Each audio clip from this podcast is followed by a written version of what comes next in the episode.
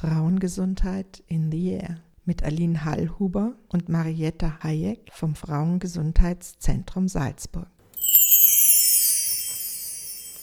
Hallo, liebe Hörerinnen und Hörer. Heute geht es in unserer Sendung Frauengesundheit in the Air um das Thema Gewalt gegen Frauen. Wir haben die 16 Tage gegen Gewalt und es ist für ein Frauengesundheitszentrum immer ein sehr wichtiges Thema, weil wir häufig die Folgen von Gewalt bei uns erleben. Die gesundheitlichen Folgen, die psychischen Folgen. Und heute darf ich mit Magistra Agnes Menapace darüber sprechen, was im Frauennotruf für Haltungen sind, was dort angeboten wird und darüber, wie Menschen, die von sexueller Gewalt betroffen sind, eigentlich wollen, dass man über sie und mit ihnen spricht. Liebe Agnes, ich freue mich sehr, dass du heute in der Sendung bist. Und vielleicht darf ich dich bitten, dass du dich kurz vorstellst und auch den Frauennotruf mit allen Telefonnummern und Adressen unseren Hörerinnen und Hörern sagst.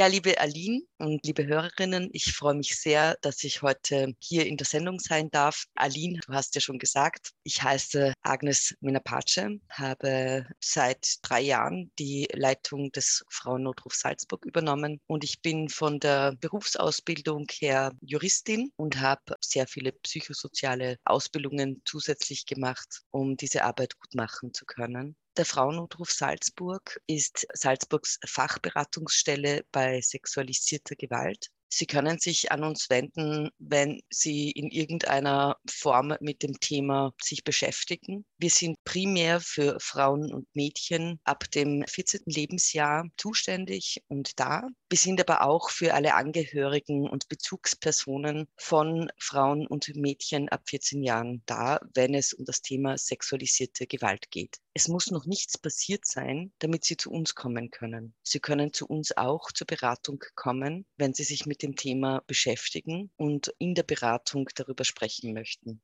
Neben der Beratung bieten wir auch noch Prozessbegleitung an. Das ist in den Fällen, wo etwas passiert ist, können Sie zu uns kommen und sich zuerst einmal eine sogenannte Anzeigenberatung holen. Anzeigenberatung bedeutet, dass wir helfen, eine gute Entscheidung für Sie zu finden. Das heißt, wenn man zu euch kommt, ist noch nicht selbstverständlich von vornherein klar, dass es zur Anzeige kommen muss. Genau so ist es. Man muss nicht anzeigen, wenn man zu uns kommt. Man wird von uns auch nicht dazu gezwungen oder gedrängt. Sie bekommen von uns einfach ein gutes Handwerkszeug und alle Informationen an die Hand, damit sie gut entscheiden können, ob sie eine Anzeige machen wollen oder nicht. Sie erfahren über den Ablauf von einem Verfahren, was das wirklich bedeutet. Sie bekommen von uns alle Informationen über die Hilfeleistungen, die wir ihnen geben können, was Prozessbegleitung eigentlich bedeutet. Unser dritter Bereich äh, ist die Präventionsarbeit. Da machen wir verschiedene Dinge. Das eine ist, dass wir Workshops und Schulungen anbieten, besonders für Professionistinnen. Man nennt solche Menschen auch Multiplikatorinnen. Das sind Menschen, die selber im Sozialbereich arbeiten oder in Schulen oder Krankenhäusern und berufsmäßig mit dem Thema zu tun haben, aber eben auch für Frauen und Mädchen, die potenziell betroffen sein können von sexualisierter Gewalt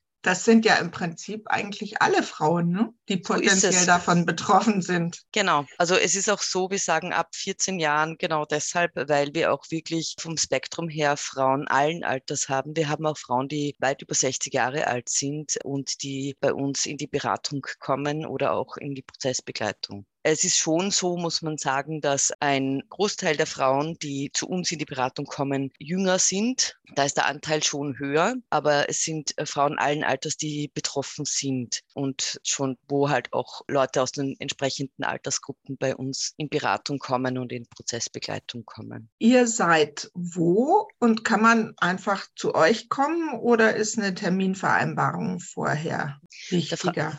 Der Frauennotruf Salzburg befindet sich in der Wolf-Dietrich-Straße 14 in Salzburg, nicht weit vom Mirabellplatz. Wir bitten darum, dass man möglichst einen Termin ausmacht vorher, Das hat einfach damit zu tun, dass die Privatsphäre von allen Betroffenen gut gewahrt werden kann. Wir sind auch übers Internet erreichbar. Wir haben unsere Beratungsstelle auch online geöffnet für Sie und da gibt es die Möglichkeit, dass Sie mit uns über E-Mail in Kontakt treten und zwar über ein anonymes Postfach. Sie brauchen sich nicht zu erkennen geben, um bei uns Rat zu finden. Und habt ihr auch Live-Chat über WhatsApp oder? Es gibt einen Live-Chat, der immer Freitag vormittags offen ist, der Kanal. Ihr habt einen Live-Chat, wo man sprechen und schreiben kann oder kann man auch nur sprechen? Wir haben einen Live-Chat, wo man schreiben kann. Eben genau deshalb, weil es viele Frauen gibt, die sich leichter tun zu schreiben. Ich glaube gerade, dass viele junge Frauen lieber schreiben als sprechen. Ja, und das ist wie gesagt jeden Freitagvormittag erreicht erreichbar. Wir denken daran, das auch in der Zukunft auszuweiten, aber wir müssen mit dem arbeiten, was wir haben, was möglich ist.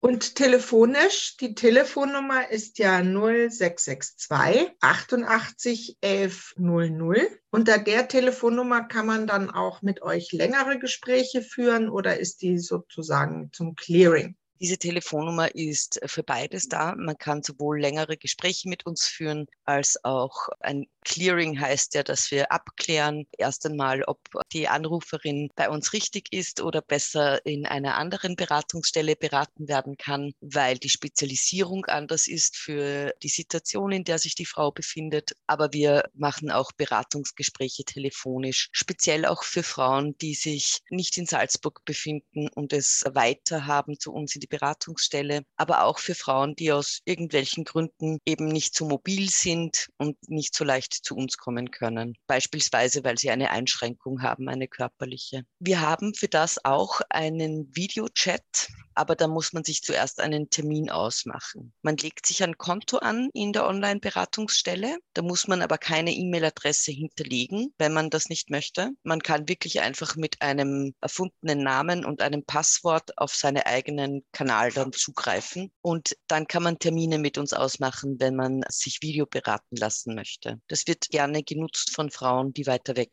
wohnen. Wir haben ja im Land Salzburg ja nicht nur sozusagen weite Strecken zurückzulegen, sondern oft ist es dann auch schwierig für die Frauen zu Hause zu begründen, wo sie jetzt gerade hingehen. Genau. Und deswegen finde ich diese Online-Beratungen sehr wichtig und so schlimm Corona war oder ist, diese technologischen Möglichkeiten finde finde ich, sind sehr gut für Frauen geworden. Ja, ich bin auch sehr froh darüber, dass wir da einen großen Schritt nach vorne gemacht haben in der Corona-Zeit, in der Entwicklung von und Nutzung von modernen Technologien.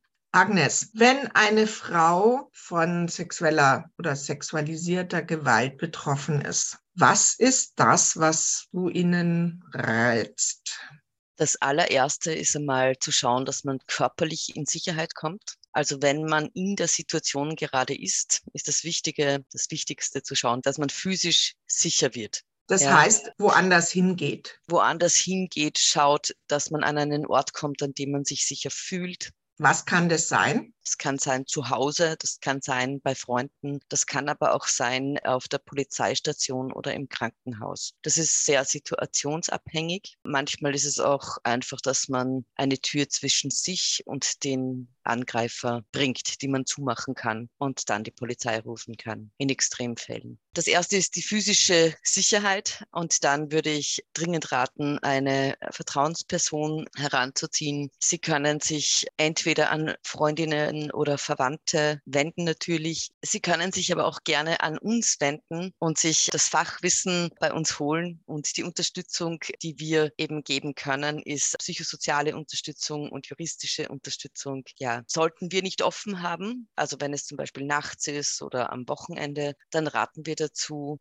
dass Sie sich bei der Frauenhelpline melden unter der Telefonnummer 0800 222 555. Das ist eine Hotline, die in Wien eingerichtet ist und die rund um die Uhr erreichbar ist für Frauen. Also wenn Sie nur Beratung möchten, wenn Sie sich akut noch in Gefahr befinden oder denken, dass Sie gleich, also schon selber sicher sind, dass Sie eine Anzeige machen möchten, bitte rufen Sie die Polizei. Wenn Sie gerade einen Angriff erlebt haben, wäre es gut zu schauen, dass Sie so schnell als möglich in ein Krankenhaus kommen und dort eine Spurensicherung machen lassen. Die Spurensicherung heißt ja nicht automatisch, dass die Frauen eine Anzeige machen müssen. Gell? Das kann sozusagen auch einfach konserviert werden und für den Fall, dass Frauen sich entscheiden, eine Anzeige zu machen, kann es dann verwendet werden, muss es aber nicht. Genau so ist es. Das ist allerdings ein bisschen mit Einschränkungen behaftet. Aufgrund des Gewaltschutzgesetzes ist es ja so, dass die Krankenhäuser bei Verdacht auf sexuellen Missbrauch von Minderjährigen anzeigen müssen. Das heißt, diese Möglichkeit gibt es leider für Frauen unter 18 Jahren nicht. Aber Frauen ab 18 Jahren können tatsächlich im Krankenhaus sagen, dass sie keine Anzeige wollen. Und das muss dann auch respektiert werden und trotzdem wird dann eben die Konservierung der Spuren vorgenommen und die wird ein Jahr lang in der Gerichtsmedizin aufbehalten. Man hat dann sozusagen ein ganzes Jahr Zeit, die Spuren sind gesichert. Das ist insbesondere dann wichtig, wenn man den Verdacht hat, dass man KO-Tropfen verabreicht bekommen hat. Der Nachweis der KO-Tropfen ist schwierig, gell? weil er nur so kurz zum Nachweisen ist. Genau, also es gibt unterschiedliche Zeitangaben. Zwischen acht und zwölf Stunden liegen die ungefähr. Das liegt daran, diese Unterschiede, weil es einfach so viele verschiedene Substanzen gibt, die verwendet werden können, um dieses Ziel zu erreichen, Frauen eben wehrlos zu machen. Agnes Minapate vom Frauennotruf ist heute bei mir zu Gast und wir sprechen jetzt über K.O.-Tropfen. Agnes, ihr habt das Thema K.O.-Tropfen sehr bewusst auf eure Agenda genommen. Warum? K.O.-Tropfen sind einfach wirklich gefährlich, wenn man sie bekommt.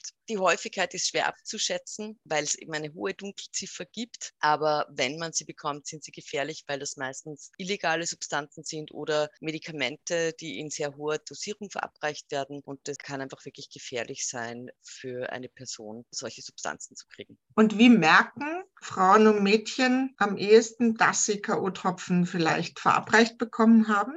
Ich glaube, dass es sehr unterschiedlich sein kann, je nachdem, welche Substanz man halt auch verabreicht bekommt. In manchen Fällen ist es so, dass die Leute berichten, dass sie starken Schwindel und Orientierungslosigkeit erleben, dass sie wirklich nicht mehr wissen, was um sie passiert, aber dass sie noch ein Bewusstsein haben. Es gibt Frauen, die berichten, dass sie auch noch bruchstückhaft mitbekommen, was ihnen passiert, aber dass sie überhaupt keine Möglichkeit mehr haben, sich in irgendeiner Weise körperlich oder psychisch zu wehren. Es gibt Frauen, die berichten, dass sie einfach einen kompletten Filmriss haben. Das heißt, das liegt einfach an der Bandbreite an Substanzen, dass es da so unterschiedliche Reaktionen drauf gibt. Ich meine, für, für Frauen und Mädchen ist das ja auch sehr verunsichernd. Zum Beispiel kann das ja natürlich durch exzessiven Alkoholkonsum auch passieren. So ein bisschen Filmriss. Ist es so, dass Frauen und Mädchen dann Sorge haben, dass sie getrunken haben und dass deswegen der Filmriss ist und sich eine Spur mitschuldig fühlen? Da hast du recht. Das ist sehr oft so, dass Frauen und Mädchen sich da dann einfach nicht sicher sind, habe ich jetzt was ins Getränk bekommen oder ist es von dem Alkohol, den ich getrunken habe. Dazu mag ich sagen, dass wenn man wehrlos ist, weil man so viel Alkohol getrunken hat, dass man bewusstlos äh, geworden ist, es auch strafbar ist, wenn jemand mit einem sexuelle Handlungen durchführt. Es ist aber so, dass das natürlich von der Beweislage her dann auch ähm, sehr schwierig ist äh, bei Gericht. Ja, aber es ist trotzdem nicht okay. Aber deswegen werden ja auch viele Frauen es nicht anzeigen oder sich nicht Hilfe holen, weil sie glauben, das dass ist sie selbst so, sind, meinst du? Ja, das Wort wollte ich nicht verwenden, aber tatsächlich. Ich glaub, ähm, glaub, haben wir ganz oft diese Umkehr und in der Sekunde, wo Frauen sich mitverantwortlich fühlen, hemmt es sie, da rechtliche Konsequenzen einzufordern. Absolut. Und ich habe bewusst selbst Schuld gesagt, weil das ist das, ich glaube, es ist wichtig, das anzusprechen. Ja? Egal in welchem Zustand ich mich befinde, niemand hat das Recht, mit mir sexuelle Handlungen durchzuführen, die ich nicht will und zu denen ich nicht mehr fähig bin, eine Einwilligung zu geben.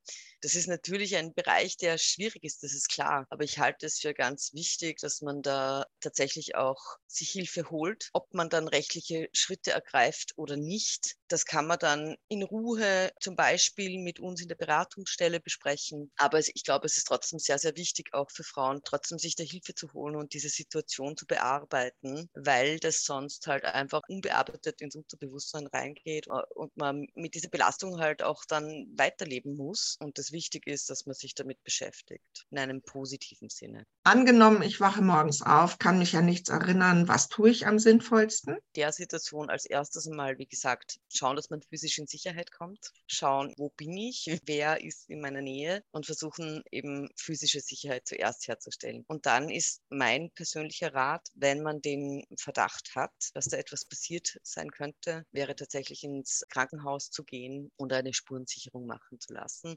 Vor allem auch nicht nur die Spurensicherung, sondern was auch total wichtig ist, das Allerwichtigste eigentlich ist die persönliche Gesundheit, weil man weiß ja dann nicht, hat jetzt der Geschlechtsverkehr stattgefunden, ist der Verhütung verwendet worden, hat man potenziell vielleicht eine Geschlechtskrankheit übertragen bekommen. Ja? Es ist ganz wichtig, dass man sich untersuchen lässt. Wie gesagt, man hat die Möglichkeit, das auch sicherstellen zu lassen, ohne dass es, dass man gleich eine Anzeige machen muss, wenn und man eine, über 18 ist. Und eine Blutabnahme ist auch wichtig, oder? Ja, genau. Also eine, das gehört da dazu, zu diesen Untersuchungen. Da wird automatisch eine Blutabnahme und eine Urinabnahme gemacht. Wenn man jetzt zum Beispiel da ja, Angst hat, dass illegale Substanzen auch im Blut sind, wenn man etwas konsumiert hat, würde ich sagen, nur zur Information, ja, man hat das Recht, sich selbst nicht zu belasten. Das heißt, man muss dazu gar nichts sagen. Und nur wegen des Vorliegens der Substanz wird dann nicht sofort jetzt ein Verfahren gegen einen eingeleitet. Und ist es unterscheidbar? Ist das eine Substanz, die ich selber konsumiert habe oder eine Substanz, die mir jemand verabreicht hat? Das ist ja auch etwas, wo man das dann selber feststellen kann. Also wenn jetzt zum Beispiel im Blut irgendwelche illegalen Drogen nachgewiesen werden, dann weiß ich ja, ob ich das genommen habe im Regelfall oder nicht. Selber. Dann weiß man, ob man es verabreicht bekommen hat oder nicht. Und wie ist es dann am besten in der Vorgangs Betrachtungsweise. Ich lade dazu ein, zu uns in die Beratungsstelle zu kommen und sich mit uns gemeinsam zu überlegen, was brauche ich jetzt? Was möchte ich? Viele Frauen und auch Mädchen wollen nicht, dass andere Menschen, zum Beispiel aus der Familie oder aus dem Freundeskreis, wissen, was ihnen passiert ist. Warum glaubst du, ist das so? Und wie können wir Frauen dabei unterstützen, dass sie sich trotzdem vertrauensvoll an ihr Netzwerk oder an ihre Freundinnen wenden können?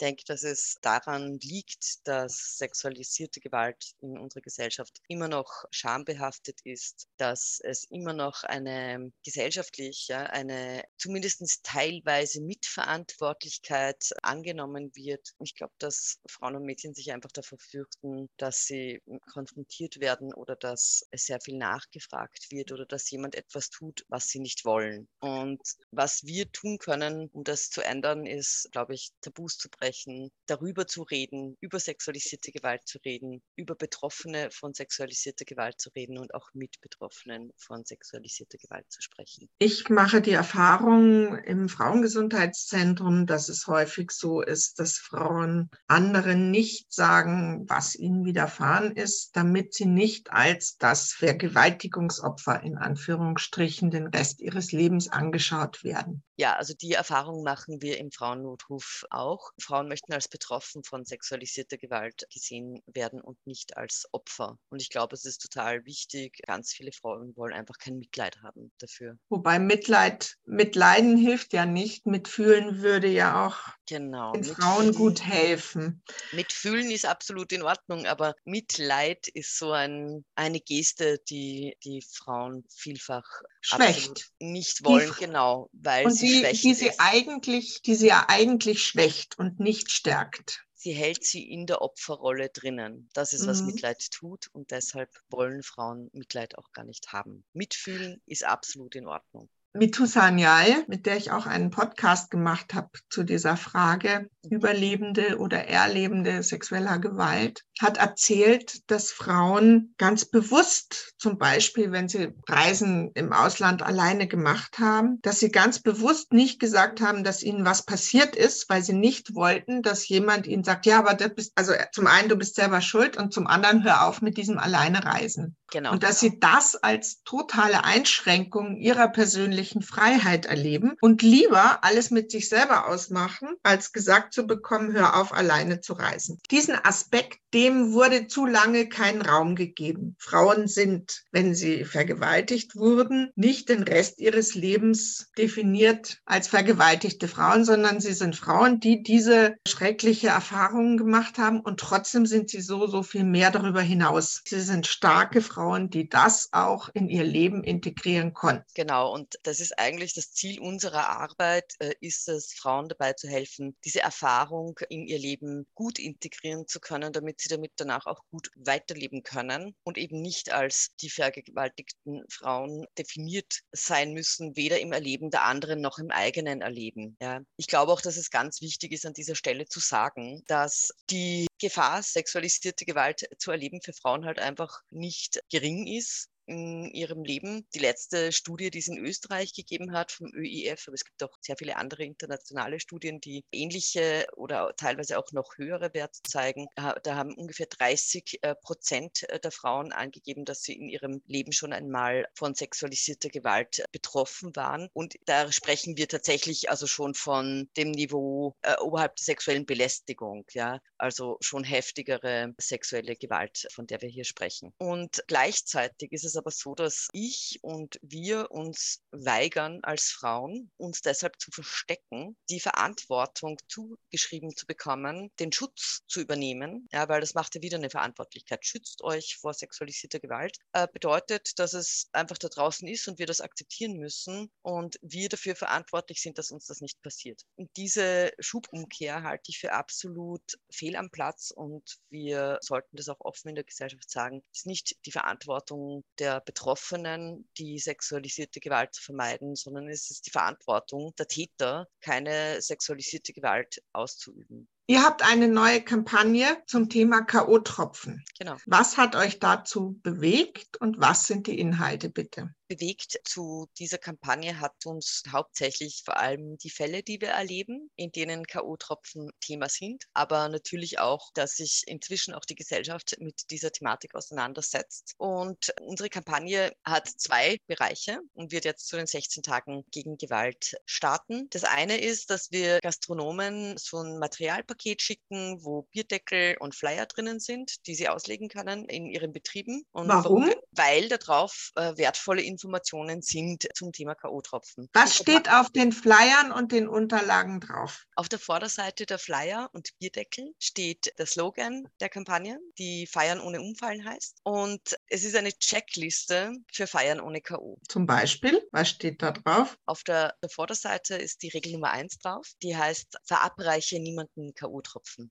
Sehr gut. Da ist sozusagen die potenziellen TäterInnen angesprochen. Genau so ist es. Und wir haben so dieses Konzept, über das wir gerade gesprochen haben, hier umgesetzt. Ja? Und wenn man das umdreht, dann steht drauf, nicht alle halten sich an Regel 1, deshalb. Und dann kommen weitere, ich glaube, fünf Regeln, die einfach wichtig sind, weil man natürlich schon schauen darf, dass einem das nicht passiert. Ja? Also es ist, äh, auch wenn man nicht die Verantwortung dafür hat und diese Verantwortung auch zurückweist, ist es trotzdem gut, wenn man weiß, was kann man tun, damit einem das weniger leicht passiert. Und was ist das? Also da gehört dazu, dass man sein Getränk nicht unbeaufsichtigt stehen lässt, dass man keine offenen Getränke annimmt, dass man eben, das ist, finde ich, die wichtigste Regel überhaupt, äh, die heißt gemeinsam kommen, gemeinsam feiern, gemeinsam gehen. Das beinhaltet wirklich, dass man einfach keinen zurücklässt. Also wir wissen alle, dass Betrunkene wirklich auch äh, unangenehm werden können. Trotzdem bitte niemanden zurücklassen. Gerade die, die schon sehr betrunken sind, sind halt auch die, die am meisten in Gefahr sind sind, unabhängig, ob sie jetzt K.O.-Tropfen bekommen haben oder nicht. Und man kann sehr schwer einfach sagen, ist die Person jetzt betrunken oder hat die K.O.-Tropfen bekommen. Aber wenn man sieht, dass jemand nicht mehr Frau ihrer Sinne ist, dann, dann ist es wichtig, da auch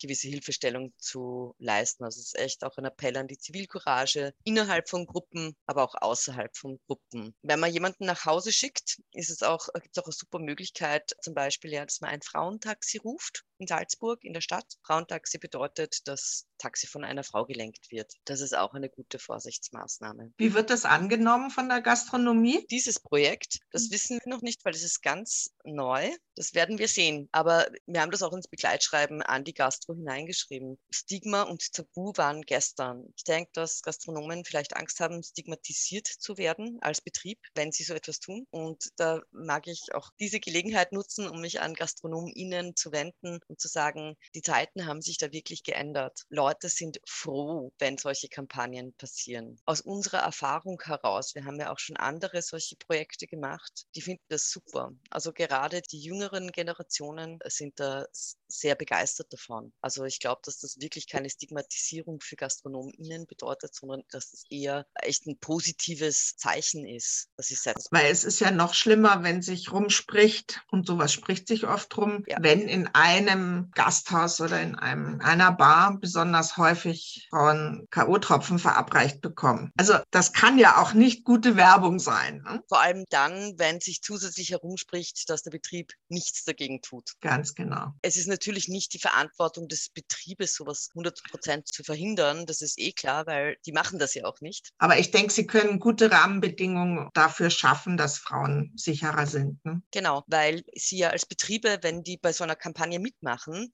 dann zeigen die ja auch eine Haltung. Die sagen, bei uns nicht. Wir wollen das nicht und wir werden entsprechend reagieren. Und das ist eben die Haltung, die die Betriebe da setzen können. Und da lade ich auch herzlich dazu ein, am Luisa-Projekt äh, teilzunehmen. Das ein weiteres Projekt von uns ist, wo man mit der ähm, sehr simplen Frage, ist Luisa hier, in Luisa-Lokalen äh, Hilfe bekommen kann und aus sich eben beim Barpersonal Hilfe bekommen kann, wenn man sich in unangenehmen Situationen befindet. Und was kann das Barpersonal dann tun, wenn diese Frage gestellt wird? Das Barpersonal bekommt von uns, damit die sich auch als Luisa Lokal überhaupt bezeichnen dürfen, eine Schulung, die für die GastronomInnen gratis ist, wo die von uns eben auch so ein, ein Handwerkszeug an die Hand bekommen. Das ist äh, natürlich eine relativ simple Angelegenheit, aber die wissen dann einfach ein paar Grundsätze, die ihnen helfen, gute Entscheidungen zu treffen. Weil sexualisierte Gewalt ja nicht nur die direkt Betroffenen betroffen macht, sondern alle, die damit zu tun haben, betroffen macht. Und da können ganz unpassende Reaktionen darauf ganz automatisch passieren dann. Ja? Also, dass man einfach vor lauter Schock dann fragt, ja, warum hast du denn das und das nicht gemacht? Oder wieso bist du mit dem mitgegangen? Oder was trinkst du denn also für? Oder, boah, geht mich nichts an. Also solche Reaktionen sind typisch. Oder Leute, die sehr motiviert sind, gegen sexualisierte Gewalt etwas zu tun, fangen dann vielleicht an, Polizei oder Psychologe zu spielen. Ja,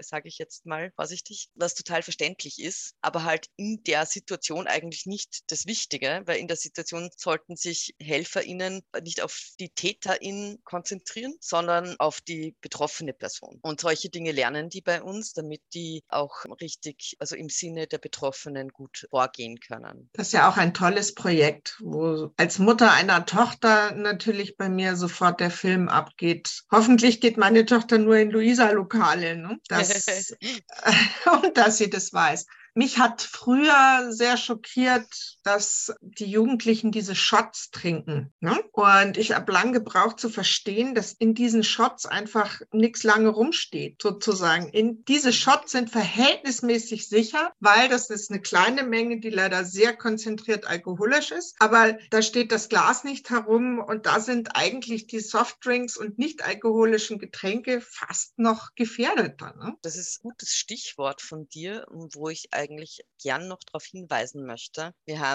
bei unseren äh, anderen Kampagnen oft von Frauen die Rückmeldung bekommen, nein, nein, ich brauche das nicht, ich trinke keinen Alkohol. Und ich habe dann immer gesagt, K.O.-Tropfen kann man auch in nicht-alkoholische Getränke geben. Das heißt, das sind sogar eher Fälle, wo das mehr und leichter auffällt und leichter zu unterscheiden ist von einem alkoholinduzierten Delirium, weil man halt weiß, hey, ich habe nichts getrunken und es geht mir aber so. Aber es ist leider so, dass man auch, wenn man sich nur antialkoholische Getränke konsumiert, nicht davor gefeit ist. Ich wollte zu unserer Kampagne Kampagne noch was sagen. Mhm, bitte. Die Kampagne also richtet sich eben nicht nur an die GastronomInnen, sondern es wird auch eine Social-Media-Kampagne geben, wo wir dasselbe Sujet mit den K.O.-Tropfen, aber auch eben eine Luisa-Bewerbung an alle im Bundesland Salzburg konzentriert auf Facebook und Instagram rausspielen werden. Sozusagen, um auch sowohl die Frauen und Mädchen äh, mit diesen äh, Regeln 2 bis 6 zu erreichen und mit Regel 1 die potenziellen TäterInnen. Also wird sich an alle richten, nicht nur an Frauen und Mädchen. Agnes Menapace vom Frauennotruf in Salzburg.